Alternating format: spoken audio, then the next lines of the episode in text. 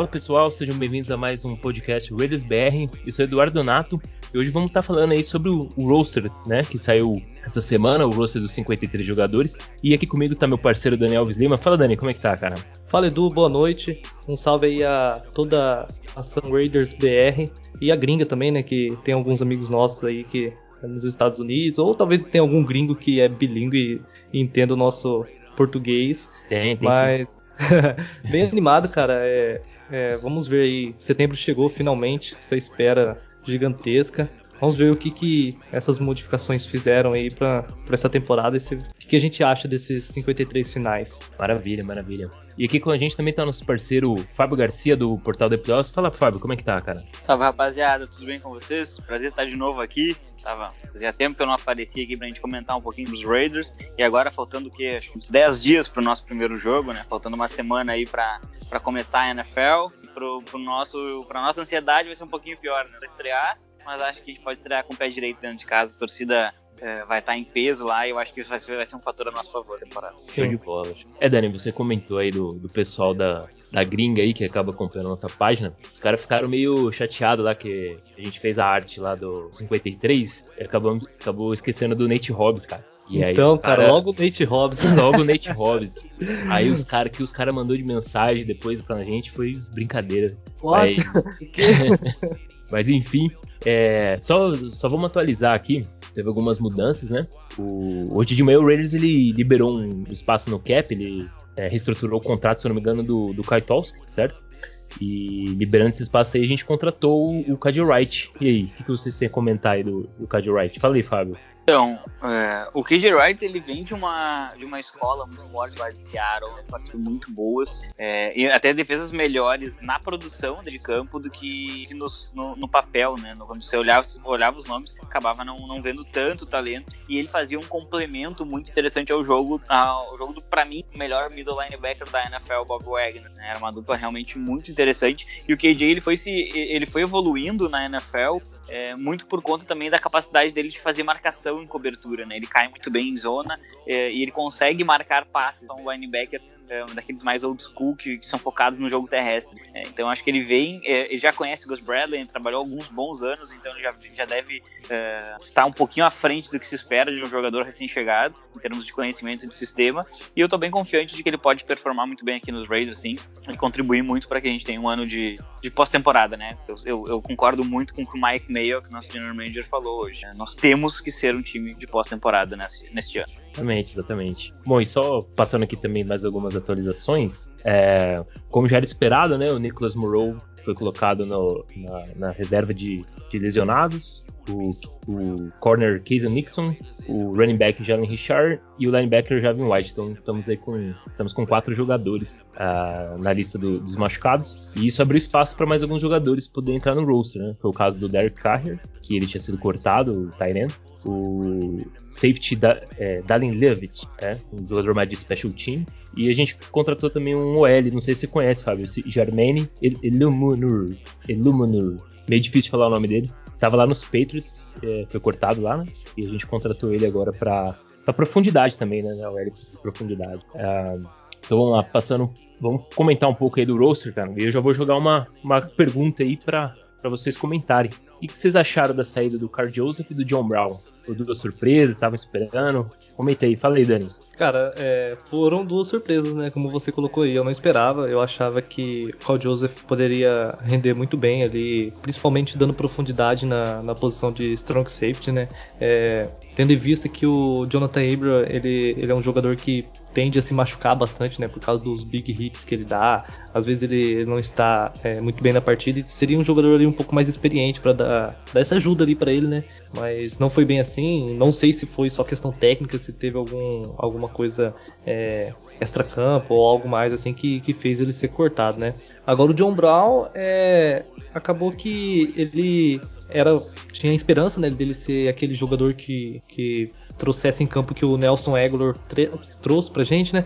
Mas eu acredito que o Aguilar acabou se destacando bastante por causa do, da falta de, de, de, mais wide receivers no time, né? Por exemplo, o Brian Edwards e o, e o Ruggs esse ano tem tudo para para serem os dois principais jogadores daí da, de recebedores pro Dark Car, né, nas posições de wide receivers. Então, meio que ele não, não precisaria continuar no, no, no roster assim, só para para fazer profundidade, tendo em vista um contrato que dele que é algo em torno de 3 milhões. Mas acaba sim sendo é, duas grandes surpresas, né, na minha opinião. Exato. Falei, Fábio, o que, que você achou desses cortes, cara? Carl Joseph e John Brown Então, eu, eu, eu, também tinha o Carl Joseph dentro do meu, do meu roster final. É, e imaginava que John Brown deve, é, acabaria permanecendo em virtude da, de ser uma presença de veterano num grupo jovem de wide é, Acabou que nenhum das duas se confirmou. E pelo que a gente pôde observar aí, até dos do do que eles trouxeram, e pela própria declaração do Mike Mayo, é, o, o, Joseph ele tinha tecnicamente um conceito muito bom com os treinadores de conhecimento, de, de presença de vestiário, e, e eles confiavam bastante no, no, no Joseph. O problema é que ele não conseguia ficar saudável, né? justamente por ser um jogador, como ele falou, é, do Abram, o, o, Joseph também sempre foi marcado por, por ser esse hard hitter, né? Esse cara que vem e bate com muita força, é, aí a partir disso, ele, ele acabou sendo cortado, e eu acho que vai muito do, do ponto de, de não conseguir ficar saudável mesmo, no caso. O, o Brown, quando ele foi contratado, houve algumas críticas né, em relação à incapacidade dele de conseguir jardas após a recepção, que ele, ele, ele apanharia e cairia no mesmo momento. Eu acho que isso pode ter pesado um pouquinho. O John Gruden é um cara que ele valoriza muito o, o tough, né? Aquele jogador que é mais, ele é mais durão, aquele jogador que, que recebe a pancada e continua. E, e, acredito também que isso possa ser, né? E aí é o lado torcedor da gente falando, talvez. Isso possa ser um indício de que Brian Edwards e Henry Huggs eles estejam no estágio que se esperava que chegassem. Eles evoluíram, tiveram um ano de adaptação na liga, um ano que foi muito difícil em virtude da Covid-19. É, e aí, a partir deste ano, eles devem assumir o grupo de recebedores, né? Junto ali com o Renfro, são os três expoentes de quem a gente espera mais. Aí Jones deve dar essa opção de velocidade e o Willis Need deve fazer uma, uma, uma questão de mais de, de rotas curtas e muitos bloqueios saindo da posição de slot receiver. Né? Exato. O John Brown, acho que ele não, não, não acreditava que o Zay Jones tinha tanta moral nesse time aí, Fábio. e aí. e aí, quando ele descobriu, ele pediu para ser cortado, né? O, o Carl Joseph ele chegou a perder um, um tempo também de, de, training camp e o John Brown ele parece que estava machucado no, nos primeiros dias do training camp, não, não foi isso? Sim, justamente ele perdeu alguns dias no início e e não adianta, é, é, uma liga extremamente competitiva, né? A gente viu aí jogadores do Prad Squad que estavam é, quase chegando no, no roster final também. Eu acredito que, o, que os Raiders, muito possivelmente ao longo da temporada, podem acabar adicionando mais um recebedor, né? São cinco, geralmente busca entre seis e sete, acho que de repente mais um recebedor possa vir. Mas com a chegada do, do Carrier, nós estamos levando um Tyrande a mais, então. É, já é bem o John. Quatro, quatro né? já no roster. Eu, eu avisei, Exato. eu avisei, eu falei que o John Gruden ia com quatro Tyrants, vocês riram de mim. só, que, só que foi assim, foi quando gravou eu, o Bong e o Edu. Uhum. É, falamos assim, era o. Quem que tava na disputa? O Waller, né? Com certeza, o Morrow, o Carrier e o Bush, o né? O Matt Bushman e o Nick Bowers, né? O Bowers Isso. que acabou ficando com a vaga. Aí falou, ah, quem será que vai? Vai o Carrier ou, ou, ou o Bush? Eu falei, ah, o Gruden vai, vai levar os, os quatro. Aí ele falou, não, é loucura e tal, precisamos de rotação na DL. Tá aí, ó, tá aí. Mas é bem possível, é bem possível que, que jogue com, com mais frequência o nosso terceiro Tyrant, né? Que é, a princípio seria. O ano passado era o Derek Carrier, esse ano não. Parece que ele é o quarto, né? Porque ele foi cortado. Mas é, é bem possível que a gente trabalhe bastante os Tyrants na, na, posição de slot. O Waller mesmo, ele alinhou várias como o wideout. Ele fez um touchdown assim, Chargers, perfeito do Mariota. Ele fez um touchdown assim com contra o Denver Broncos, se eu não me engano, numa rota gol que ele ganha corner. E acho que ele fez um touchdown assim no slant, num, num, num, num screen pass do Derek Carr contra o New York Jets ano passado, no finalzinho do primeiro tempo. É, então, assim, o, o, Waller pode acabar ali um wideout. Eles podem estar pensando no Waller como um recebedor em determinadas formações. E aí você teria, em determinados momentos, dois Tyrants mais o Waller numa função que seria tradicionalmente um recebedor. Né? Esses recebedores, é, aí o, o que, que o, o Gruden pode fazer? Ele pode acabar tratando o Darren Waller como um recebedor do tipo, por favor, sem comparações, né? do tipo Julio Jones, que é um recebedor mais de força, altura, aquele catch seguro, recepções contestadas. Ele pode trabalhar o Waller, né? é, e aí explorar a velocidade com o Zay Jones, em Hugs, é, explorar rotas mais curtas com esses slots, o Renfro faz isso muito bem. E o Brian Edwards ele vai ter que desenvolver para ser esse recebedor de, de, de posse mesmo, esse, esse ball carrier aí que a gente espera que ele, se que ele vire, né? Perfeito, é isso mesmo, eu concordo com o Fábio. O, o Waller ele tem total capacidade de, de fazer a função de, de um recebedor número 1 um nessa, nessa equipe, um, como wide receiver 1, né? Que, como ele falou aí, uma comparação com o Julio Jones. É, e, e, assim o John Gruden utilizar ali mais um, um ou outro Tyrant pa, para proteção, uma rota mais curta, como o Foster Moreau faz muito bem. Exatamente. É, e o, o John Gruden deve usar muito algum algum Tyrene ali também para ajudar na, na, proteção, principalmente do lado do, do. Né? O Leatherwood é um rookie ainda, tá, tá, em desenvolvimento, então é importante que tenha um Tyrene ali que consiga bloquear também, né? É, e é um rookie que na semana 2 só enfrenta o TJ Watt. Exato, então é, precisa dessa ajuda, né, Fábio? Precisa de um, um pelo menos alguém ali para dar uma, um suporte ali pro, pro nosso, nosso garoto Leatherwood, nosso garoto gigante. e Bom, já, já comentando aí, já que a gente falou aí da, da posição de Tyren, vamos comentar sobre dois jogadores que acho que muitos não acreditavam que, que ficariam no, no roster, né? Que é exatamente o Nick Bowers, Tyren, lá que era de Penn State, já tinha ficado no, no press squad dos Raiders o ano passado e acabou fazendo o roster agora. E o Roderick Timmer, safety, que trabalhou já com, com o Gus Bradley e acabou roubando aí a vaga do, do Carl Joseph. E são duas surpresas aí. O que, que vocês acharam? Tem mais alguém que, surpreendeu também né, em ter ficado no roster? Fala aí, Fábio. Olha, é, eu acho que essas, essas duas são as maiores surpresas, na verdade, né? O Timmer, é, como eu falei ali na parte do Carl Joseph, ele acabou ganhando a posição muito por conta do demérito físico do Joseph, né? De não conseguir ficar saudável. Acho que pesou bastante na avaliação. E ele já tinha uma, uma, um trabalho com o Gus Bradley, né? Então já também já conhece o sistema e isso facilita bastante. É, e, e, no caso do, do, do, do nosso novo Tyren, é, é, muito surpreendente, porque primeiro não se esperava levar quatro, a não ser o Daniel Alves, né? Que é um mito. é, não esperava levar quatro Tyrants. E, e depois, assim, porque a gente tinha um grupo de Tyrants consolidado há alguns anos já. É claro, a gente trouxe o Jason Witten aí para ensinar o Morrow, né? Ele teve uma lesão muito grave no final da temporada 2019, então ele ter um desempenho afetado, principalmente na primeira metade. E então é, é um pouco surpreendente. Mas se eu não estou enganado, ele, ele foi, foi ele que anotou o touchdown no último jogo da pré-temporada, né? Contra o San Francisco 49ers. E, e como eu falei, o Gruden valoriza muito isso. É, acho que ele valoriza esses jogadores mais tough, né? Esses jogadores mais durões. Se não me engano, ele quebra um tackle e entra na end zone. Posso estar enganado, eu acredito que tenha sido ele que anotou o nosso touchdown de passe e contra o San Francisco 49ers. e de repente. É, então de repente isso acaba pesando, né? O cara ele vence um tackle, ele não cai. É, talvez é, coisas que pesam muito, por exemplo, um John Brown recebendo aquela bola, talvez ele caísse no tackle, né? E ela vira um touchdown. Isso é uma coisa que, que acaba afetando muito. Busca então, uma renovação também, né, Fábio? Exato, exatamente. E acho que um jogador novo. Grandes, grandes é, posições, né? Grandes times, eles acabam sendo construídos dessa forma, né? Hoje a gente viu a aposentadoria de um cara que eu era muito fã, que é o Jarrell Case, né? Ele é inside defensive line, teve uma carreira gloriosa no Tennessee Titans e jogou no Denver Broncos na temporada passada antes de se machucar. É, o, o Jarrell Case ele tinha produzido muito bem na, na, na, sua última temporada pelos Texans e mesmo assim o time foi lá e gastou uma primeira rodada no Jefferson, que hoje faz o papel do Case na equipe. Né? Então assim, às vezes você precisa trazer jogadores até mesmo para irem aprendendo com seus expoentes, né? Obviamente o expoente no ataque dos Raiders hoje é o Darren Waller e então daqui a pouco um jogador jovem que esteja ali para aprender a posição com o Waller possa agregar no futuro informações de dois Tyrants, até três com o Foster Moreau também. Exato. Eu peguei a ficha aqui do, do, Nick Bowers. Ele, ele é o Tyrant mais pesado do, dos quatro. Ele tem 265 pounds e 6'4", ele é do mesmo tamanho do Moreau. Só o Waller que é um pouco mais alto que, que ele. É um jogador físico, pelo jeito. Sim. É, e aí, Dani, o que você achou, cara? Tem mais alguma surpresa? O que você achou aí do, do Bowers, do Timmer? Não, eu, eu acho que é isso mesmo. Eu acho que é, é uma. São as duas maiores surpresas nesse roster final aí dos 53, né? Eu fiquei bastante surpreso com alguns jogadores no practice squad ali que poderiam ter sido cortados, né? Mas fazer o quê?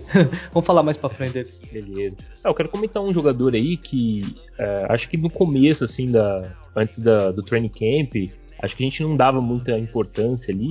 E ele acabou ficando no roster também, que é o, o Darius Philon, o defensive tackle. Ele teve uma pré-temporada interessante, teve um, um, bom jogo ali contra o Seattle, né? conseguiu boas pressões, conseguiu é, parar algumas corridas ali pelo, pelo interior da linha. Acho que é um cara que também não estava muito previsto para, pelo menos eu antes da, do training camp não, não, não tinha ele como um jogador que ia ficar ali no, no roster final. Ele acabou fazendo, ficando, né? Acho que também é um jogador que merece esse, esse destaque. Uhum. É, nós fechamos com 10 defensive linemen, um número maior do que o comum. Né? É, um número maior Sim. do que o comum. E, e aí eu, eu, eu gostaria, de, dentro desse grupo, assim, é óbvio que a gente espera muito da, da dupla do Ngaku e com o Max Crosby, né? espera que eles consigam produzir muitas é, pressões sobre os quarterbacks, muitos sacks, é, causando fumbles, é, mas eu, eu muito intrigado para ver qual o papel do Gerald McCoy no interior da nossa DL. Ele, ele é um jogador que ele teve uma carreira absolutamente sensacional lá nos Buccaneers, jogou bem nos Panthers quando jogou, aí sofreu uma lesão que foi realmente uma lesão mais, mais complicada, encerrou sua temporada e passou muito tempo passado dos gramados, foram quase dois anos desde um jogo dele. E, e, ele é um jogador que ele, ele faz questão de ir os mais novos, que, que trans, eh, transmite conhecimento, que cobra e que está sempre tentando melhorar a, o front, né? Então eu acho que eh, ele pode agregar muito ao longo da temporada para os Raiders no sistema de rotação. Como ele já está um pouco mais pro final da carreira, eh, duvido que ele vai conseguir jogar quatro quartos em alto nível, mas de repente ali rotacionando bem com, com o Jefferson, o Hank, e até mesmo de repente com o Solomon Thomas, esse interior de linha defensiva ele consegue ser muito mais explosivo e consegue pressionar mais também, né? Porque às vezes a gente precisa que o interior da, da DL, ele talvez ele nem chegue no quarterback, né? Porque a gente não tem Aaron Donald. Então, assim, é, talvez ele não vá chegar no quarterback. Mas se eles trouxeram um desconforto dentro do pocket que o quarterback tenha que sair, daqui a pouco algum dos nossos defensive ends agarra o quarterback pela, pela jersey e joga ele no chão ou bate no braço dele é lançado uma interceptação. É, tem muitas formas da linha ser totalmente efetiva sem ela sequer tocar no QB, né? Mas simplesmente fazer ele, ele ter que lançar em movimento. Não é todo mundo que lança em movimento com qualidade, não é todo mundo que consegue encontrar recebedores sob pressão, então a gente tem que aproveitar isso. Esse ano a gente enfrenta alguns quarterbacks que na, na arte do passe é, eles sofrem bastante, começar pela primeira semana. Então se a gente conseguir abrir um, uma posse de bola, duas posses de bola ali, 10 pontos de diferença no terceiro quarto, possivelmente o Lamar Jackson estraga o jogo. Sim. Ah, o, McCoy no, nesse jogo é, contra o São Francisco na pré-temporada, ele entrou em alguns momentos do jogo e quando ele entrava ali, eu, já, eu pelo menos vendo o jogo ali, eu já percebi uma grande melhora uh, da pressão no interior da linha quando ele estava alinhado ali. E quando ele saía, você via que não, já não tinha mais pressão, porque os jogadores que estavam não, não tinham não tem o mesmo nível de, de experiência, de, de que, o, que o McCoy tem, né? Então, Exato, é um jogador que vai é. agregar muito, vai agregar tem, muito. Tem alguns insiders que eu gosto bastante de seguir, porque eles estão no dia a dia, né? Eles estão em Henderson todos os dias, né? O Victor Fur, lá do The Athletic, o Sean Reed, também lá do The Athletic, tem o, o Vincent Bonsignori, que é do Review Journal, se não me engano, é, esses três são, são caras que eu gosto de seguir bastante para ver o que, que eles que, que estão vendo lá e, no, e, podem nos transmitir. É, e, e, o Victor Fur, ele é um dos caras que menos hypa, né? Ele é um dos caras que menos se empolga. E ele falou sobre o McCoy o seguinte, que no primeiro treinamento do McCoy ele viu, esse cara vai com certeza estar tá no roster final. Porque a dúvida era, será que ele tem alguma coisa no tanque ainda, né? Será que ele tem gasolina no tanque para jogar mais um ano? Disse que no primeiro, no primeiro treino dele ele já demonstrou que ele estava lá para ficar e para ajudar bastante. E acho que isso é uma coisa que pesa muito, essa liderança que a gente está tendo no McCoy, no Ngakwe. Uh, agora o KJ Wright é um líder também, veterano experiente. O Perryman também é outro jogador que vai adicionar nesse miolo defensivo, porque a gente ainda tem uma secundária jovem, mesmo que esse Hayward tenha chegado. Então, acho que tudo isso dá um suporte, dá um respaldo muito maior para que jogadores como uh, Nate Hobbs, Trevor Murray e, e, até o Trayvon Mullen, que é um cara que eu, eu gosto bastante, eles se desenvolvam mais e consigam entregar ainda mais. Ah, com certeza, com certeza. E é, até porque tem uma coisa também, Fábio. Pior que, que o Malik Collins e Arden Key não tem como, né?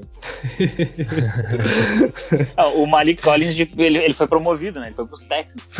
Esse cara, ele vai, ele, vai, ele vai ter que jogar tudo que ele não jogou no passado para poder sair de lá. Cara, bacana, bacana. É, mas essa, essa linha defensiva tem, tem, tem potencial, mas é, é igual o meio que falou lá na entrevista. Né? Potencial não quer dizer nada, tem que se concretizar em campo, né?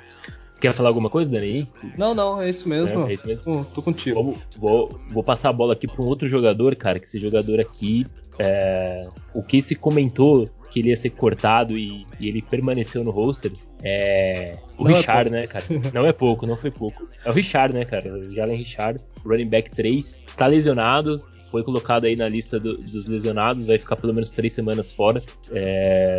E aí, Richard, é... até quando ele vai se manter nesse roster aí? E o que, que vocês acham? Até o final da temporada, senão já teria sido cortado. Fala aí, Fábio. É, eu, concordo com o Dani. É, eu concordo com o Dani. Eu acho que ele vai acabar ficando, sim.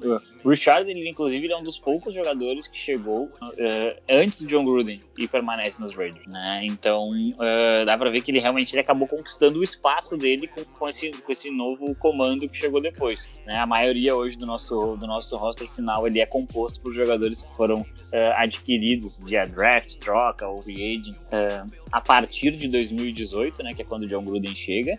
Então, a gente tem ali, se não me engano, são, são desde 2018, assim, é, são, são a maioria dos jogadores. Acho que tem Derek Carr, tem o Jalen Richard, deve ter uns dois ou três que estavam nos Raiders antes da chegada do Gruden. E isso para mim mostra que ele tem um papel para, segundo a comissão técnica, ele tem um papel para exercer ali. Só que ele tá machucado há bastante tempo, né? E, e aí tem as questões, se não me engano, ele é um, ele é um jogador que ele se posiciona é, contra a vacina, então tem que ver como é que vai ser a postura dele é, dentro do, do, dos vestiários, né? Porque é um jogador que ele não pode ficar sem máscara, o controle sobre tudo que ele faz é um controle muito mais rigoroso por parte da NFL. Os Raiders foram um dos times mais indisciplinados em termos de Covid-19 na última temporada. É, então, assim, é, eu, acho, eu acho um pouco assustador. Eu gostaria muito que o John Gruden chegasse e fizesse que nem o Bruce Arians fez hoje, né? Dissesse 100% dos nossos jogadores estão vacinados, 100% do nosso staff está vacinado, 100% da nossa comissão técnica. Porque eu acho que em termos até. É, e aí, assim, não é posicionamento político, tá? É, vamos, vamos falar aqui unicamente de competitividade.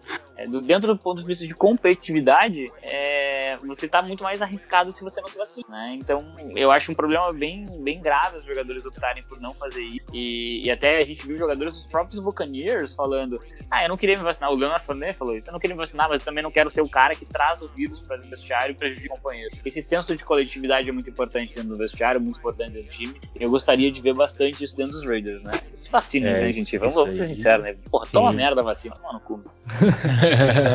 é, importante, né? Porque um, um, jogador ali, um, dois jogadores que não se vacina pode prejudicar a equipe inteira, né? É, pô, tá, já passou da hora já de, de todos os, não só dos Raiders, né? Mas todos os atletas aí da, da NFL se vacinar. Então não tem mais o porquê esperar, né? É, o Bill Belichick falou que não, que o, o corte do Ken Newton não tem muito a ver, mas a gente sabe que um pouco foi, né? Sim, Ele ficou uma semana inteira sem treinar e um rookie lá, o cara chegou, é, primeira rodada jogou bem a pré-temporada, é lógico, os caras vão dar voto de confiança para ele e cortou o outro. Acabou. Sim. Né? Agora, se ele tivesse vacinado, tivesse ali na disputa semana a semana com o cara ali, talvez não, talvez ele estaria lá até agora, lá disputando talvez a posição. Fosse o, talvez fosse o quarterback na semana 1. Né? Com certeza. Bom, é, comentando aí do, uma coisa que, que é interessante de se comentar do Richard, né? Ele tá aí um dos poucos remanescentes aí antes de, de 2018, né? Com a chegada do Gruden.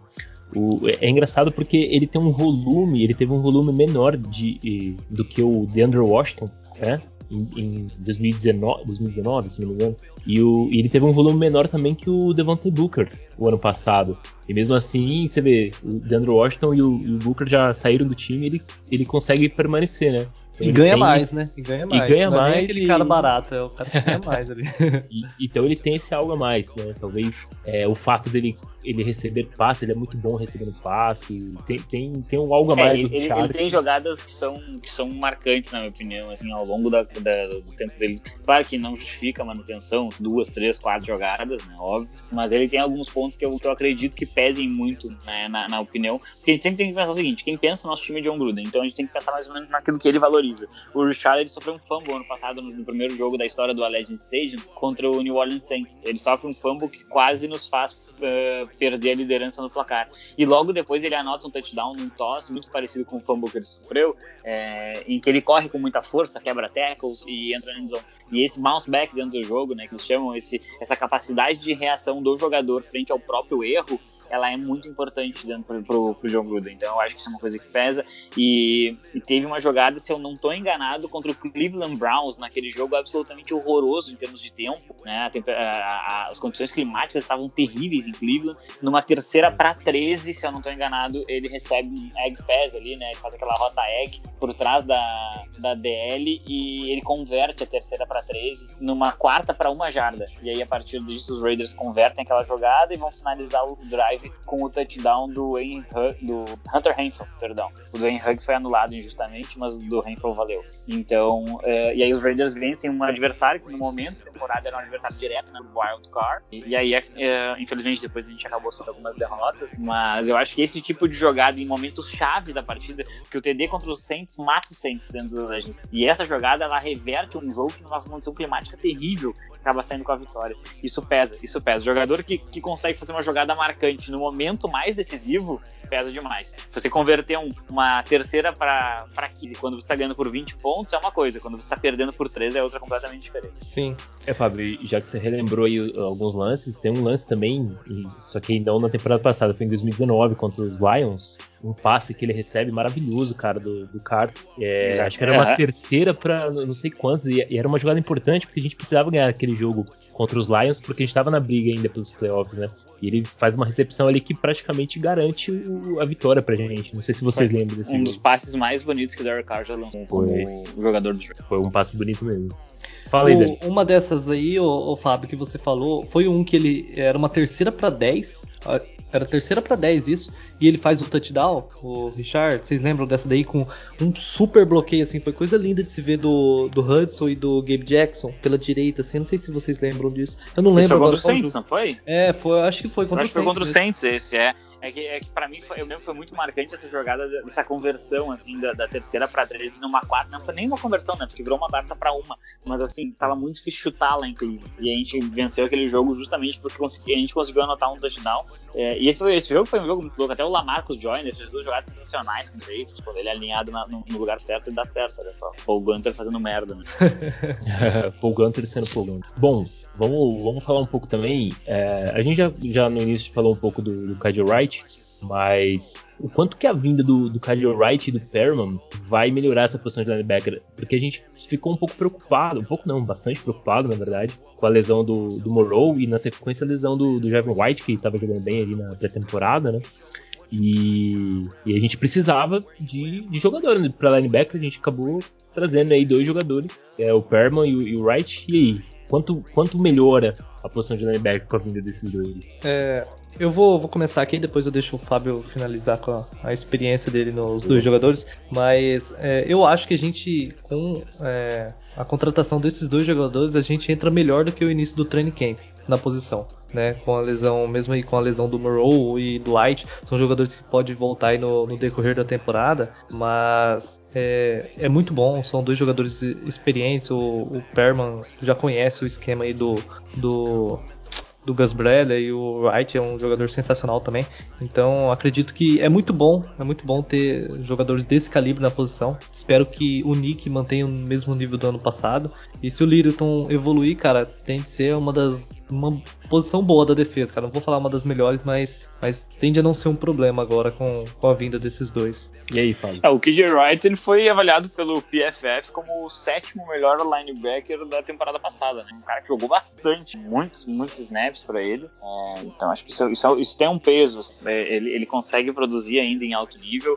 É, era um jogador que eu queria que, que os Raiders tivessem buscado lá atrás no free agency e acabou que deu a sorte dele, dele ainda estar disponível. É, ele é um ele é um cara que eu vejo muito como o Keith Hayward. Né? Ele vai ter dois papéis: ensinar para os mais novos o sistema e produzir em campo ainda. Ele não é aquele veterano que nem o James Witt. O Witt a gente sabia que não tinha mais como produzir. Né? Ele não tinha mais essa capacidade de produção em alto nível, mas o KJ Wright tem. Então é, é o tipo de veterano que é o ideal para o seu time. O que, que, é o grande problema, na minha opinião? É, tem que ver como é que a defesa vai se ajustar com essas lesões é, para essas posições de, de, cobertura de passe é, no miolo defensivo. Né? Em tese, é, nós vamos trabalhar com dois linebackers e cinco defensive backs? Cinco jogadores de secundária é, inicialmente com essas lesões, talvez o que, que uh, possa acabar acontecendo? Possam alinhar linebackers para dar mais experiência e, e o time acabar é, jogando com menos de defensive backs nessas jogadas de passe. Então tem que ver como é que o, como é que o Gus Bradley vai montar essa defesa, né? Porque o KJ Wright e o Corey Littleton, eles podem trabalhar muito bem a cobertura de passes. Então daqui a pouco os dois ficam em campo numa situação óbvia de passe, uma terceira para 7, terceira para 12, né?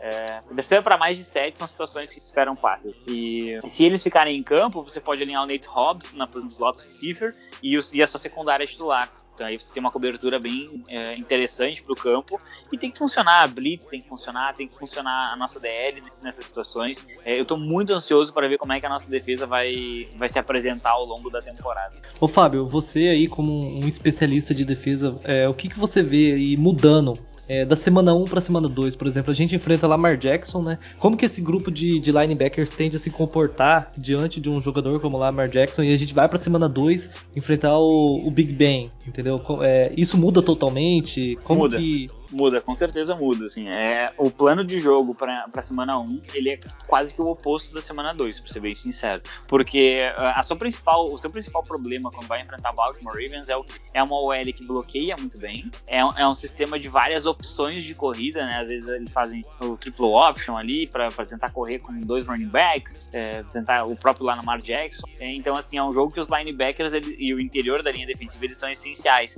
porque como você vai enfrentar bons bloqueios, se você não souber ler a jogada e sair desses bloqueios, as corridas elas vão acabar encaixando. Né? Então, assim, é, é, um jogo bem complicado para o grupo de linebackers, mas o Gus Bradley tem um bom histórico contra, contra o Lamar Jackson. Ele, ele, ele cons conseguiu montar uma defesa que ela não fica cedendo big plays e não fica sendo arrastada em campo. Né? E para semana 2, quando você vai enfrentar o Big Ben, é, muda muito por quê? Porque é uma OL muito mais fraca. A OL dos Steelers ela perdeu muita força em, em relação à própria unidade dos últimos 4, 5 anos. É, era uma unidade muito sólida e agora não é mais. É, tem muita preocupação ao redor dessa OL dos Steelers para a temporada. Se eles sofrerem uma, duas lesões, podem acabar tendo problemas graves de profundidade. E, e você enfrenta um quarterback que não se movimenta. Né? O uhum. Lamar Jackson ele corre com a bola muito bem, ele foge de tackles melhor que muito running back. O Big Ben não se movimenta. O Big Ben, se ele tomar duas, três porradas, capaz de se machucar de novo. Né? E, e, e você enfrenta um grupo de recebedores que tem qualidade, mas dropa demais. Então, assim, eu acho que é um jogo muito mais fácil para defesa, pra,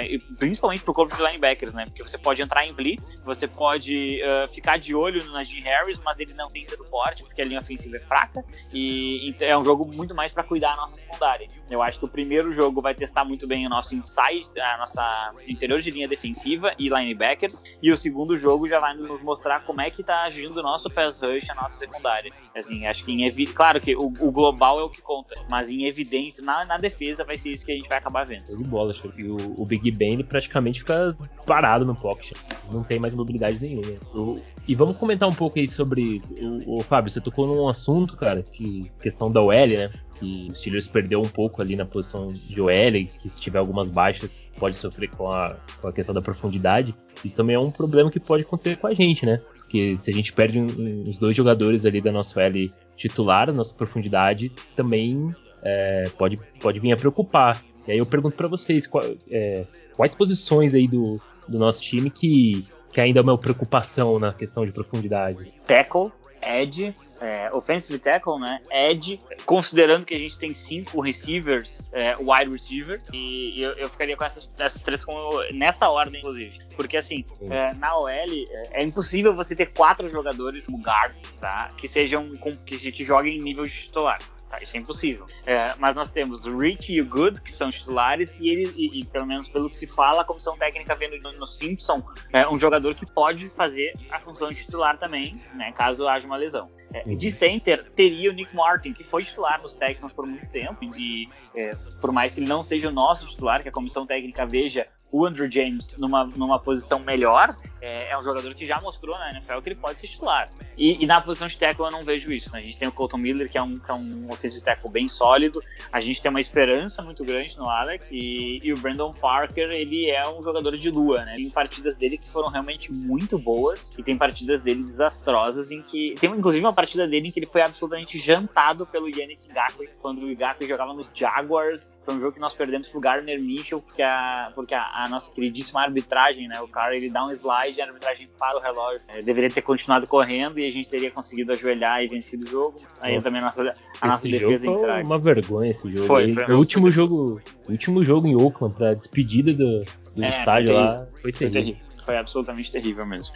E então assim, é, eu acho que esse é, esse é, um problema que a gente tem sim, a posição de offensive tackle, profundidade está faltando ali. Talvez tenha sido por isso que tenha vindo o offensive tackle lá dos Patriots. É, na posição de edge, o Cleveland Farrell, ele, ele é claramente o nosso número 3, mas ele não serve para um jogador de produção de, de 8 sacks numa temporada. Menos até o momento ele não mostrou isso. E o Victor Tafur, inclusive, falou que os Raiders estariam bem dispostos a trocar ele se viesse uma proposta. Então, realmente parece que se, se desistiu desse projeto Farrell. É, e, e a outra posição que eu, que eu mencionei é o wide receiver aí pelo número de jogadores. Né? Eu acho que a gente tem um grupo bem dinâmico, bem variado em termos de qualidade e características, mas em termos de, do, do, tamanho do, do, grupo, né? Você imagina, muitos times na NFL, os Raiders não fazem isso, mas muitos times na NFL aliam com quatro recebedores quase todas as jogadas. Né? O nosso grupo tem cinco. Então, claro que tem os Tyrants e tudo mais, e a gente não joga assim, mas é, é um grupo que parece um pouco me menos numeroso do que, é, do que deveria.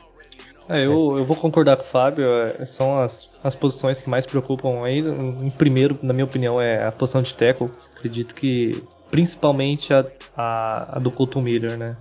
Para substituir o Colton Miller aí é, seria tenebroso o Brandon Parker ou qualquer um que seja. Pelo que a gente viu na pré-temporada, os jogadores que jogaram na pré-temporada, não tem nenhum que chegue pelo menos na metade do que o Colton Miller pode entregar. E ali na, no, no lado direito, talvez o, o Good pode fazer essa posição e a gente tendo algum outro guard disponível para jogar, é, o John Gruden consiga é, mascarar bem esses problemas, mas do lado esquerdo realmente é bastante preocupante. E o wide receiver, né? Vai, vai depender muito do que, do que o Brian Edwards e o Henry Huggs vão entregar. Mas se algum desses jogadores se machuca, a gente é, fica bastante limitado, né? E foi o que aconteceu é, nas partidas contra é, os Patriots, os Bills no começo da temporada. A gente perdeu o Ruggs ali e o Edwards em sequência. E acabou, cara. A gente não tinha ali. Foi aí que o Nelson Aguilar começou a aparecer. Mas não conseguimos produzir e perdemos aquelas partidas ali, que eram partidas que poderiam ter sido ganhas, né? Tem que levar em consideração também o péssimo desempenho da defesa naquelas partidas, mas no geral foi uma posição que sofreu bastante. E no ataque é isso. A defesa, eu tô com o Fábio, é a posição de, de defensive end. É, o interior da linha também, até que se prove ao contrário, né? E no geral é, é isso. E a posição, posição de safety, o que, que, vocês acham? Porque a gente tem dois titulares, né? Que é o caso do Abram com, com o Merrick. E aí a gente tem na, na profundidade o Gillespie, que é um rookie, e, é, é um jogador com potencial, mas ainda precisa se provar. E o Timmer, que ficou na vaga aí do, do Joseph. Vocês acham que, que safety também pode ser uma, uma posição que pode vir preocupar também? Pode, pode sim. Safety pode trazer uma. É, seria minha quarta, minha quarta preocupação em depth. É, mas é, é aquilo, é muito complicado a gente, a, a, gente ter um grupo tão completo assim. Claro, é, eu gostaria de ter um safety um pouquinho mais robusto para jogar na, caso alguma coisa aconteça com nossos titulares. E até preferia ter outro titular no lugar do Abrams se ele continuar produzindo que nem ano passado. É, mas assim, é bem, é bem difícil ter um grupo tão completo e tão uh, cheio de qualidades. É muito complicado.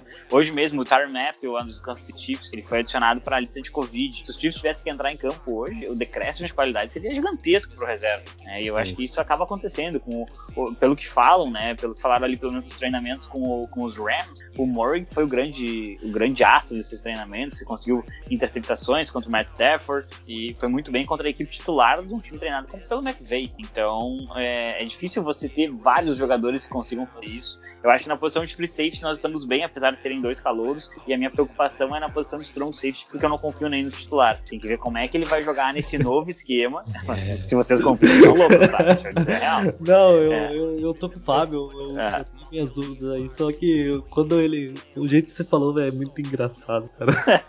eu, não consigo, eu não consigo confiar muito no titular, pra ser bem sincero. Mas é que como ele vai jogar como um box safety e, e como esse esquema é completamente diferente, e, e acho que é um esquema que acaba mascarando o grande problema dele, que é a cobertura profunda e, e facilita para que ele jogue de frente para a bola, né, atacando, porque se botar o, o, os vídeos, os highlights do Abram atacando running back, ele é um animal. Ele, ele bateu no McCaffrey e derrubou o McCaffrey sozinho, só na paulada, né, ainda levantou e gritou em cima do cara. É, então, assim, Uh, o que, que, me preocupa em relação ao Abram? A estupidez dele, ser burro mesmo, de, de fazer uma, Hoje você não pode mais bater no, no adversário e gritar em cima dele. Você jardas primeiro decisão automática, né? E o, o Abram, inclusive, não sei se vocês se lembram, no primeiro jogo contra o Denver Broncos, o, o Hunter Renfro retorna um punch para touchdown, que é anulado porque o Abram faz uma falta fora da jogada, uma falta de violência, assim, fora da jogada, que não precisava ter feito, porque ele não, ele não bloqueou pro Renfro, ele só quis bater. Na... Exato, no, ele conseguiu ferrar a gente no Special Teams até. Exato, exatamente. E assim, uh, ele foi muito criticado naquele jogo dos Chiefs, em que ele sai do Kelsey pra atacar o Mahomes. Ele tinha jogado, foi muito triste aquele jogo, porque ele tinha jogado bem naquela partida e acabou sofrendo pela jogada da, né, da derrota, no caso, na história dos. É, uhum. Então, assim, eu acho que o novo esquema pode salvar a carreira dele mas é, ele, ele baixou o tom também, ele parou de ser aquele cara que fica falando bobagem o tempo inteiro, foi um pedido da comissão que ele atendeu, isso também foi reportado,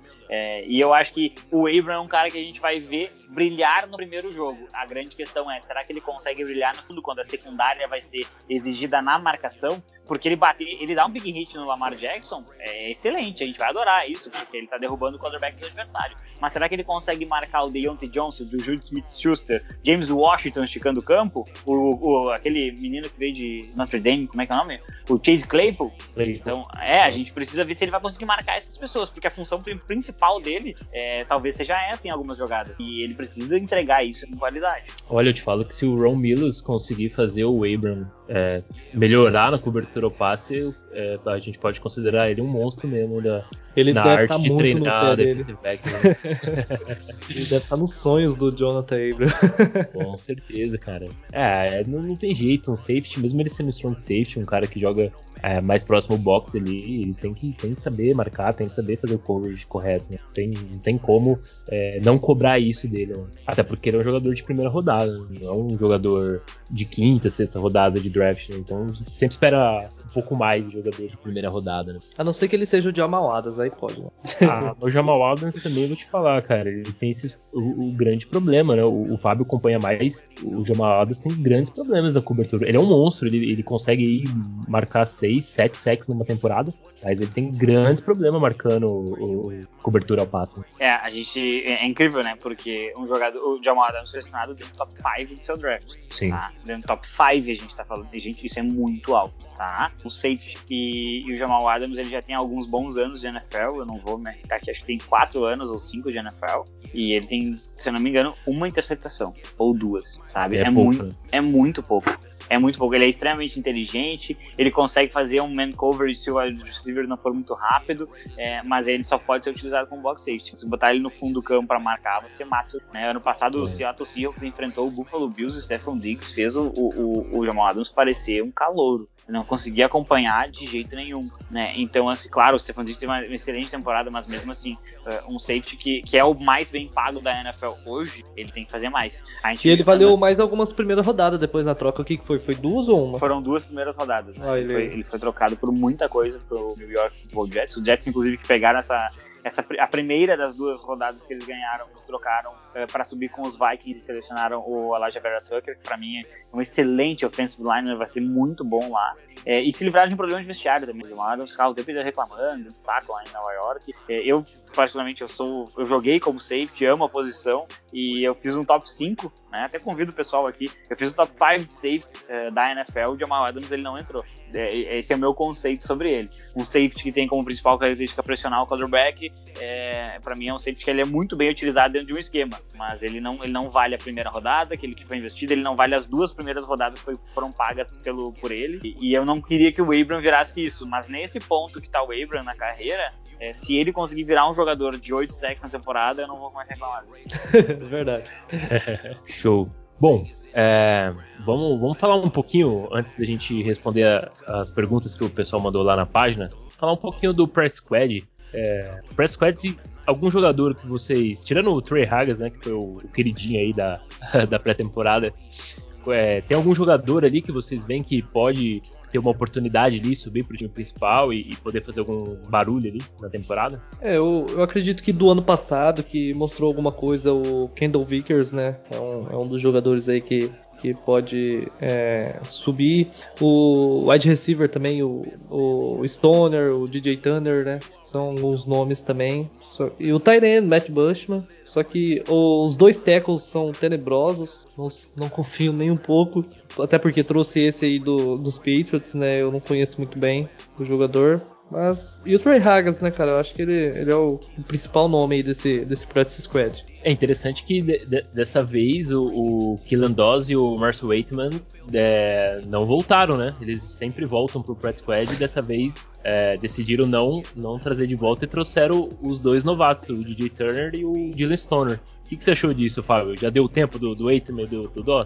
O, o Waitman ele tem uma jogada contra o Los Angeles Rams na pré-temporada é, que é de muita qualidade, né? Ele faz um double move em que ele quebra a, a, coluna do cornerback e ele aparece sozinho na endzone para receber o passe do Pittman e ganhar o jogo em questão da vitória dos Raiders. É, e eu achei que de repente aquela jogada pudesse né, fazer ele ser mantido no press squad. É, mas, mas ele já, já, tem alguns anos de Raiders e de repente simplesmente chegou a hora de, de dar oportunidade para ele jogar em outro sistema e para avaliar outros jogadores, Sim. né? Porque é, o, o mas pelo, pelo estilo do, do ele teria que ele, ele teria que ser o que o que o Brian Edwards faz. Pelo conceito que se tem de Brian Edwards, de compararem ele com o Dante Adams, Monster, Arrow, é difícil que esse jogador de practice squad vai chegar nesse nível. E, e aí justamente pela presença do Waller, mencionei já, que possibilita jogar nesse outside, eu não, não consigo ver o Waitman com, com, muita chance. E o Dawes, acho que falta, faltava pro Dawes aquela, aquela jogada. De, é, eu, eu, eu, comentei isso agora hoje mesmo.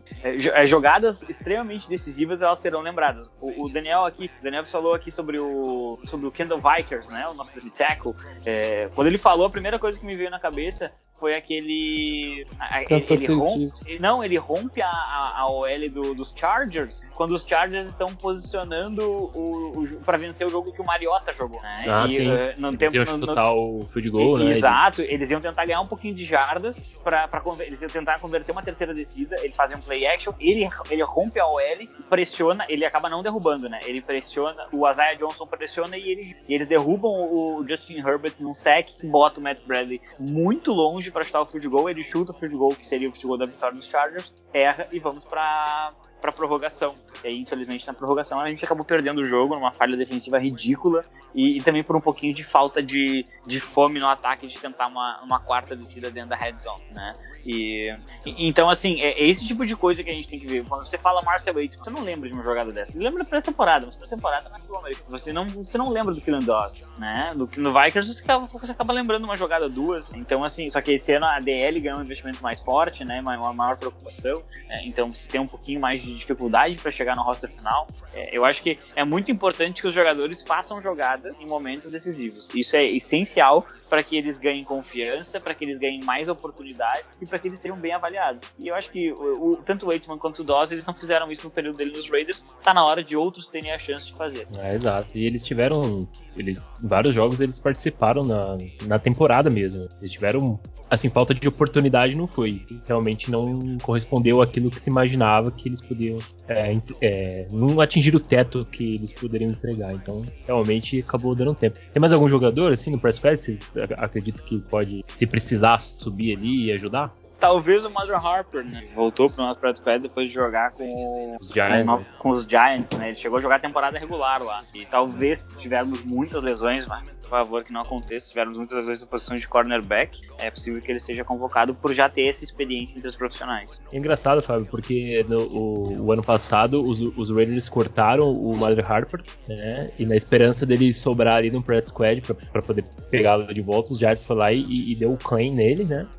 E agora que os Giants cortaram ele, os Raiders não pensaram muito e foi lá e, e pegou ele de volta. Então deve ser um jogador aí que que deve, deve ajudar bastante, assim, né? No, no Exato, camp, isso aconteceu, aconteceu parecido, se não me engano, com o Killan Doss. Ele assinou com os Jaguars e aí os Raiders foram lá e tentaram, buscaram ele. Sim. Eu, eu acho que teve uma coisa nesse, mais ou menos nesse sentido, também no ano passado. É, né? foi assim que os Jaguars cortaram o Doss e o Raiders trouxe de volta, né? Exato, então assim, que...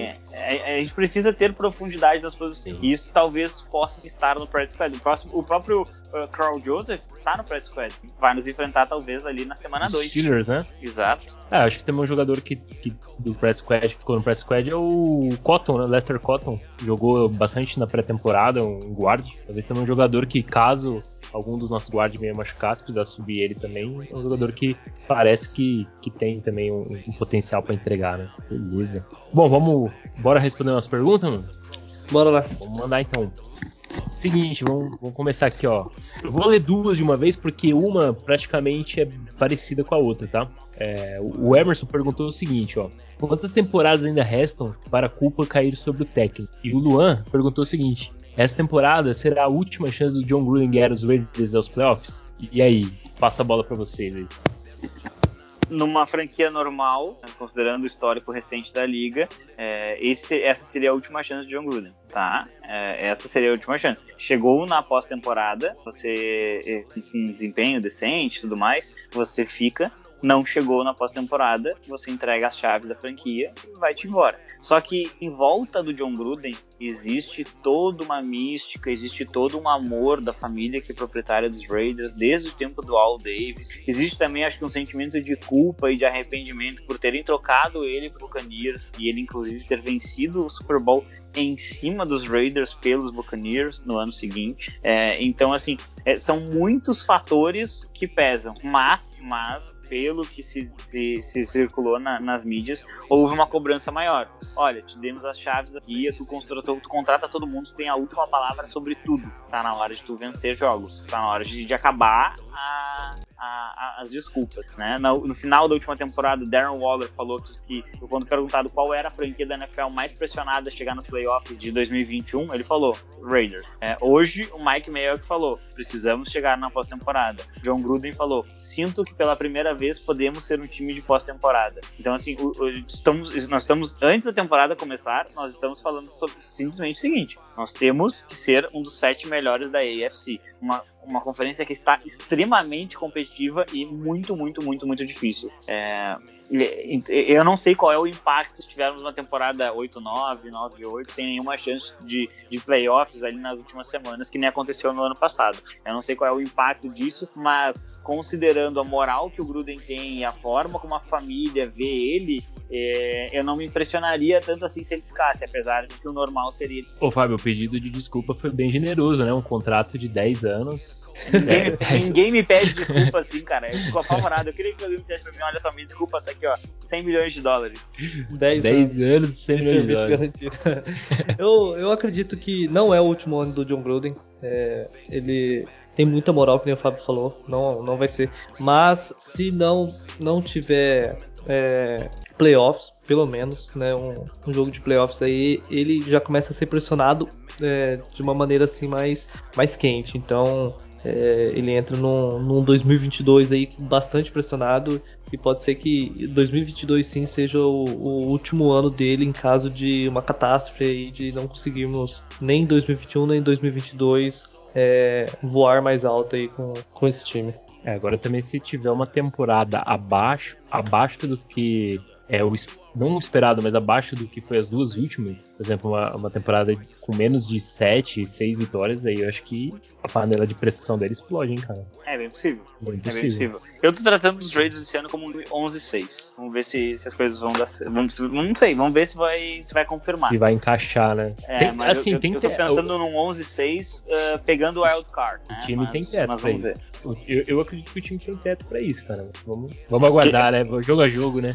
Exato, exatamente. É a, a, o início da temporada ele é um extremamente complicado para Tem que pensar o seguinte: os primeiros quatro jogos são contra quatro franquias que estão lutando diretamente conosco por vaga de wild card. Né? A gente tem que pensar sempre em probabilidades, de certeza, mas a probabilidade maior é que o Cleveland Browns, da AFC North, né? porque é o melhor time de lá, e, e, já passou por aquele processo de amadurecimento do grupo, indo para a pós-temporada, vendo Steelers fora de casa. É, então isso coloca Steelers e Ravens na briga por wild card. Buffalo Bills é favorito no, no, no leste, isso coloca o Miami Dolphins na semana 3, né, enfrenta os Raiders, também como o time de possível wildcard. E o favorito na nossa divisão, por mais que isso nos incomode e vá nos incomodar pelos próximos 15 anos, é o time lá do Missouri, né? E o que, que vai acontecer? Uh, os Chargers, que são o nosso jogo de semana 4, também Monday Night, né, também Prime Time. Esses Chargers, eles vão lutar conosco pela, pelo Wild Card. Então são quatro jogos com implicação direta de playoffs. O sonho ideal seria os jogadores saírem com 4-0, né, mas é muito complicado de sair com 4-0 com uma tabela dessa. Sair com 2-2 já, já não vai ser tão ruim, viu? É, o 2-2 não é ruim, o 2-2 não é Mas ruim. não é o se, ideal. Se vencer o Chargers, aí não é ruim, porque você venceu dentro da divisão. É, se, se não vencer o Chargers, você tem que sair com 3-1, porque daí você joga a responsabilidade dos Chargers de ter que vencer os mesmos. Maravilha. Vamos para a próxima pergunta aqui então? Engraçado, né? Só confronto de, de, de conferência mesmo, nesses quatro primeiros, né? Então é tudo, tudo direto, que nem o Fábio falou aí. É, É, já só pra jogo de. Só mata-mata só, né? Como se fala.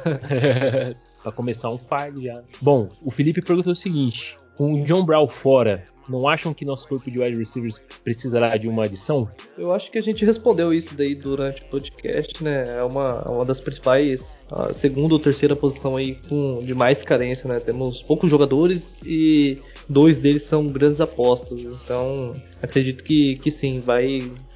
Caso esses jogadores não correspondam ali na, até a semana 2, 3, 4, os Raiders busquem uma troca aí no decorrer da temporada. E aí, Fábio? É, eu concordo, concordo, justamente isso. É, eu acho que é, acho que também eu- ele quis dizer assim também uma porque o John Brown ele é um jogador que seria essa presença mais de um veterano, de uma experiência, né? Talvez com um grupo jovem assim de wide receivers, talvez falte esse cara. Né?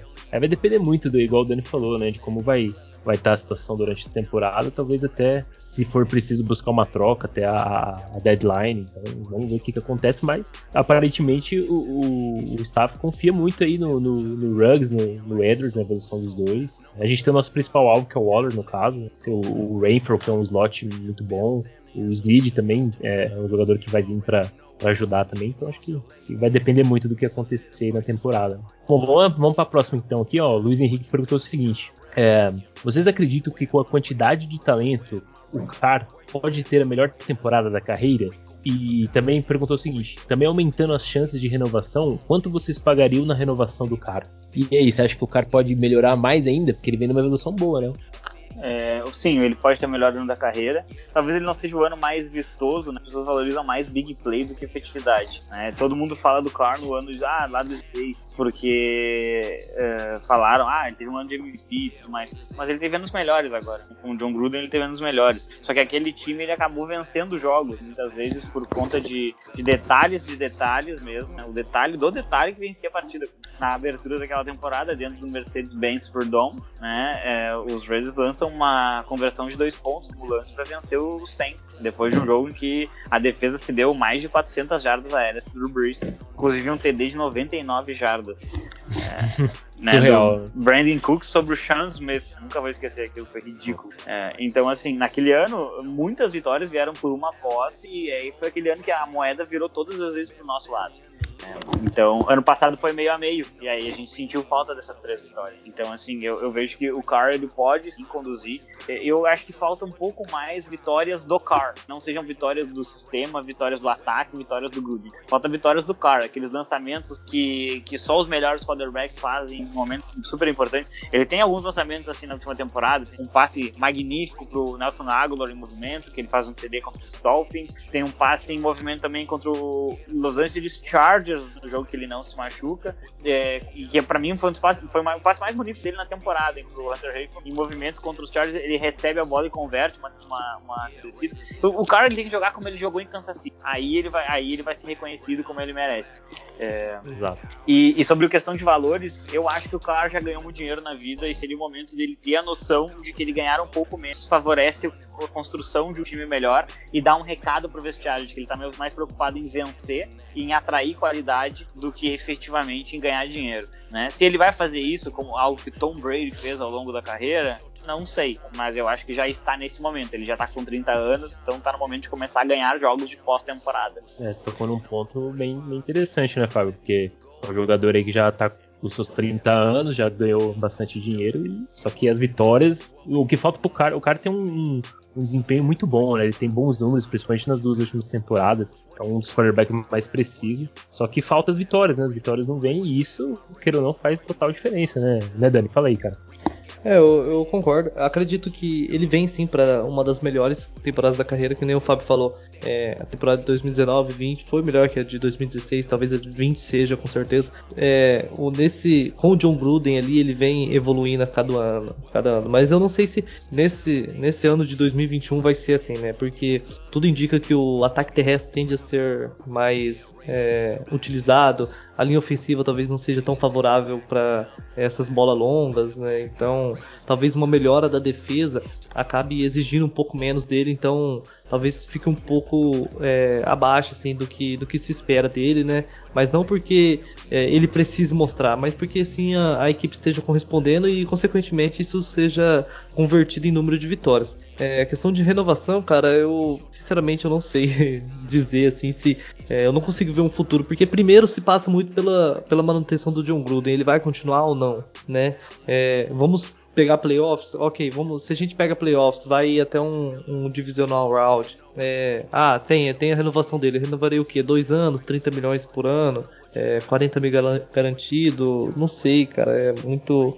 É, uma, é um futuro muito nebuloso esse futuro dos Raiders aí. Primeiro se passa na, na comissão com o John Gruden e depois na posição de quarterback. Ele já não é um cara muito novo. Claro, tem muitos anos de liga ainda, mas não sei, é algo não tem como a gente prever, na minha opinião. Perfeito, perfeito. Bom, aí passando para a próxima pergunta aqui, o Boyd mandou o seguinte, mano. Nate Hobbs será titular sim ou com certeza? olha a hype, olha a hype. Vai o especialista da defesa. é... Não, certeza absoluta. Certeza absoluta porque. vocês, fica... é, vocês ficaram. Né? Vocês entraram num silêncio profundo aí. Não, perdão, perdão. Acho que quis deixar, Pô, eu te dar, deixa pro grande. dono, né? deixar, deixar pro dono falar primeiro, né? Quem sou eu. Não, pá, não pode mandar bala. Eu, eu concordo, eu acho que o Nate Hobbs é, é nosso, nosso rookie aí, é, nosso achado, né, no draft, baita estilo. E tende a ser titular, sim. Não tem por que não, né? Não tem nenhum, nenhum grande jogador assim na posição que fala, não, ele tem que é, aprender com esse cara. Quem que é? O Lawson, né? Nosso, nosso níquel. Então, não, pra mim ele tem que ser titular, com certeza. Exato. É, o, o Neville Lawson tá suspenso nos primeiros dois jogos, tenho certeza que esses dois ele não vai estragar. E, e, então, assim, o Nate Hobbs ele tem duas partidas para mostrar que ele tem que ser o titular. Então, assim, é, eu gostei muito da presença dele dentro de campo. Eu, eu gostei, é, para mim, assim, um dos lances mais impressionantes que eu vi dos últimos tempos de calouros na NFL, defensivos, foi o lance dele. Claro, pré-temporada, a gente dá um, mas a interceptação que ele, que ele conseguiu contra o Los Angeles Rams. Porque ele tá no outside, ele sai em cobertura, ele lê que o, que o slot receiver é, vai numa rota gol, acompanha o slot para o fundo do campo, manda o, o, o, companheiro, que eu não me lembro quem era na jogada, marcar o, o wideout, que era o dele, né? Ó, o wideout ficou na, na, na, zona flat, vai lá e marca ele. E ele continua correndo, faz a interceptação, não comete interferência. É uma jogada que, em, que, ao mesmo tempo que ele tem uma leitura incrível, ele tem um atleticismo de sair do outside e buscar o, o slot receiver, ele, ele manda o outro cumprir a função. Então me parece é, muitas, muitas qualidades numa mesma jogada. E isso vindo de um calouro, né, que se não me engano, de quinta rodada, é, é, bem impressionante. Então, assim, acredito que o Nate Hobbs ele pode ter sido o nosso Max Crosby, o nosso Hunter Renfrew, que a gente tem. A gente costuma criticar muito as escolhas de primeira rodada, mas a gente costuma acertar nos. E eu acho que o Nate Hobbs pode ter sido um acerto desses. Né? Brian Edwards, terceira rodada vai ser titular. Nate Hobbs, quinta rodada vai ser titular. Isso aí é muito importante na construção do seu, do seu time. É, e eu, eu, fiquei bastante curioso se ele, a gente vai ter essas blitz dele, que nem ele teve, que quase arrancou a cabeça do Blitz do corpo. Né? É, eu tô muito curioso ver se ele vai fazer essas blitz. E, e para mim, para mim, ele tem tudo, tudo mesmo, para ser um dos, um dos grandes achados dessa temporada. Vamos ver se, se ele confirma isso nos jogos que realmente importam. É, essa jogada mesmo foi, foi insana, essa que o Fábio citou aí. Quem não viu, convido a ver, mas se não souber qual é, qual é manda lá no, no, no direct da página, a gente manda. É, o Fábio falou aí da questão técnica dele, ele observar, mas o, a questão de preparo físico mesmo, para ele alcançar a jogada ali, chegar e não cometer interferência, conseguir interceptação, foi, foi coisa linda. Foi uma jogada de puro atleticismo, né? O Nate Hobbs mostrou que ele, atleticismo não falta para ele, né? Bom, é, e aí eu vou ter que ser é... repetitivo aqui, tá? Com o perdão da. Vou perdão aqui, mas vou ser repetitivo. Ele também traz algo que é muito valorizado pelo John Green pelo Gus Bradley, que é essa energia extra do jogador, né? Exato. Exatamente. Bom, e pra, pra gente encerrar aqui, vamos, vamos mandar a última pergunta então. O Elias, cara, nosso grande Elias lá do grupo, mandou o seguinte, cara. com o nosso roster final, dá para afirmar que agora vai? Agora vai. Sem erro. Go Raiders. Go Raiders. É. E aí, Fábio? É difícil, é difícil. Assim, é difícil garantir, né? É, porque a gente, a gente claro que É a gente difícil. acredita, né? Mas uma, uma lesão do Darren Waller já nos muda, muda completamente. O Derek Carr, Josh Jacobs. É muito difícil. Qualquer, qualquer lesão. E todos os times passam por lesões. É, eu acho que não só os Raiders, né? Não só os Raiders. Exato, exato. Agora, por exemplo, a gente vai enfrentar o Baltimore Ravens sem o LJ Ford, né, o inside linebacker, vai enfrentar sem o, o J.K. Dobbins. é, então, assim, são do, O que é o running back, também, né, o running back titular e o Rashad Bateman, né, fez uma cirurgia no abdômen também não joga, que é um, é um wide receiver calouro que eles selecionaram na primeira rodada do draft esse ano. Então, assim, são três jogadores que, em, é, que em tese não, que, né, que são, que são titulares, são os principais das suas posições, e eles não vão estar contra os Raiders. Né? Inclusive, o, o Ford e o, e o Dobbins não vão jogar a temporada. E isso, isso afeta muito o desempenho. Não adianta, é o que a gente estava falando aqui de profundidade. Né? Será que eles vão ter profundidade de jogo terrestre? Vai ser o Gus Edwards? Já é um decréscimo muito grande em relação ao Dobbins. Né? Quem é que vai ser o inside linebacker ao lado do Patrick? Isso pode favorecer para os Raiders. É óbvio que a gente não torce por lesão nem dos jogadores lá do time do Missouri. Né? Mas, eh, mas isso afeta o jogo. Então a gente tem que acabar analisando. Eh, se nós conseguirmos nos manter saudáveis, eu acho que é um time de 11 vitórias, mesmo com um calendário bem, bem complicado. Ah, e a gente viu essa temporada passada os 49ers, né? Que, que como as lesões devastaram o time, né? O time Denver, Dallas, Denver também, né? Teve bastante lesão, Dallas. Então, lesões sempre vai acontecer, né? Não tem como. É impossível um time passar a temporada inteira sem ter lesão. Mas aí a questão é a questão da gravidade da lesão. Acho que a jogadores, né? questão, questão da, de lesões que vem atrapalhando os Raiders é na- nas posições de wide receiver, né? Acho que nenhuma outra posição assim sofreu tanto com lesões. A gente tinha uma esperança muito grande no Tyrell Williams, ele acabou sofrendo bastante, não conseguiu jogar. É, Brian Edwards sofreu ano passado, Henry Huggs, então em algum, algumas partidas também na temporada, se eu não me engano, de 2019, a temporada de rookie do Hunter Renfro sofreu também. Então são essas posições a gente acaba vem sofrendo um pouco, né? Então acaba atrapalhando bastante o desempenho, principalmente aí do, do ataque. Show de bola. Alguém quer complementar mais alguma coisa aí? Falar alguma coisa do roster? Acho que é isso É mesmo. isso não?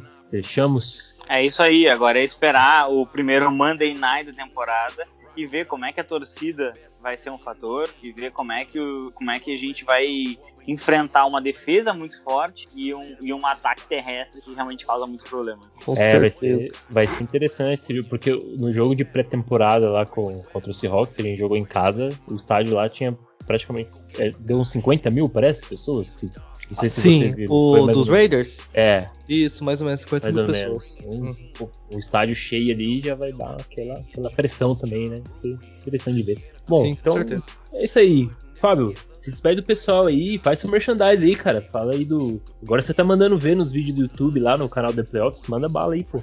Pô, então, muito obrigado pelo convite, né? Sempre muito bom estar aqui conversando com vocês sobre o nosso Las Vegas Raiders. Estou bem esperançoso de que vai ser uma temporada muito sólida. A gente vai chegar nos, na- na- nos playoffs. Eu vou, vou fazer aqui uma, uma- Vou contar uma história então rapidão aqui pra vocês. É, eu Boa. sou eu sou eu sou de Porto Alegre, Rio Grande do Sul, e o Colorado fanático de criar dentro do Beira Rio. Ano passado, em mais ou menos ali em dezembro, janeiro, eu fiz uma promessa, eu e o nosso querido Deus, falando: se, se o Chiefs não for campeão do Super Bowl, eu aceito não ser campeão brasileiro. E acabou acontecendo. Eu acabei, eu acabei tendo que aceitar não ser campeão brasileiro e eu aceitei de bom grado porque não tinha vencido o Super Bowl. Esse ano estou trocando o rebaixamento do meu rival, que tá aqui, ele tá querendo muito. Ele quer muito cair, mas eu tô trocando isso por uma vitória dos Raiders na pós-temporada. Eu só quero uma vitória na pós-temporada. Só isso. tá? Então, Ah. assim, se os Raiders vencerem o jogo na pós-temporada, eu não me importo que os malditos fiquem na primeira divisão. Né? Dito isso, e, brincadeiras à parte, é, fica o convite pro pessoal dar uma olhadinha no canal do YouTube do The Playoffs, que é o site que já faz notícias em português de todos os jogos da temporada é, há muito tempo, mas agora a gente tem feito também é, vídeos, né? Eu participei dos vídeos de rankings defensivos, falando dos melhores safeties, cornerbacks, linebackers, edges, é, inside defensive linemen. Ao longo da temporada a gente vai analisar uh, os jogos, vai analisar. E a gente tenta, no The Playoffs, fazer uma coisa que, para nós, torcedores dos Raiders, é bem importante, que é quebrar narrativas. Né? Por exemplo, uh, vamos falar de San Francisco 49ers, tratam como perfeito, com um treinador maravilhoso que tem um recorde igual de um desde que voltou aos Raiders. Né? E, então. e a gente tenta quebrar um pouco essas narrativas. Não é porque uma, a, uma coisa que acontece nos 49ers a gente vai comentar da mesma forma se é contra os Raiders. Né? Então a gente tenta justamente analisar sem a Jersey. Né? Acho que essa é a bandeira. Analisar o que aconteceu sem olhar a Jersey, sem puxar saco da Packers, dos Patriots, que são as mais numerosas aí no país. É muita tá? hype, né? Tem muita hype, sim, tem muita hype. Mas o que a gente pode fazer? Beleza? É. Fica o meu agradecimento Beleza. aí, um grande abraço e qualquer coisa a gente se vê na próxima. Opa, show de bola. Pô, vamos torcer pro Grêmio fazer a parte dele então, né, mano? Verdade. E aí, Dani, se despede aí do pessoal também, mano. Valeu, galera, é isso aí. É, muito obrigado a todos que nos escutou. E contagem regressiva aí, 10 dias, né? 10 dias mais ou menos, 10 ou 11, não sei. Mais ou menos. E pra gente tá aí virando a madrugada, pulando, acordando todo mundo em casa e comemorando aí a primeira vitória do, do Raitão na temporada. Casa cheia, estádio novíssimo e calando a boca de muita gente. é nós, tamo junto e até a próxima. Esse, esse é aquele jogo que vai estar tá todo mundo assistindo Vai estar tá todo mundo assistindo. A hype no Baltimore vai estar tá gigante. A maioria vai estar tá esperando a vitória do, dos Ravens. E é, é o momento de, de, dos Raiders ir lá, igual a gente fez com o Saints ano passado, né? Todo mundo falando que o Saints ia atropelar o Raiders. O Raiders foi lá e, e calou a boca de muita gente, né? Exato. Quebrar narrativas, né? Que quebrar narra... Isso. O Raiders é, é o time que vai quebrar narrativas essa temporada. Bom, mas é isso, pessoal. Agradecer a todo mundo que ouviu aí mais esse episódio aí do, do nosso podcast. Não deixe de seguir nossa página lá no, no Instagram, The Line Raiders BR, aqui o podcast também. E é isso. Mas faltam 10, 11 dias aí mais ou menos pro, pro primeiro jogo. Vamos que vamos e Go Raiders. Valeu, até mais. Tchau, tchau. I'm a Raider. I'm a Raider. I'm a Raider. I'm a Raider. Vegas Raider.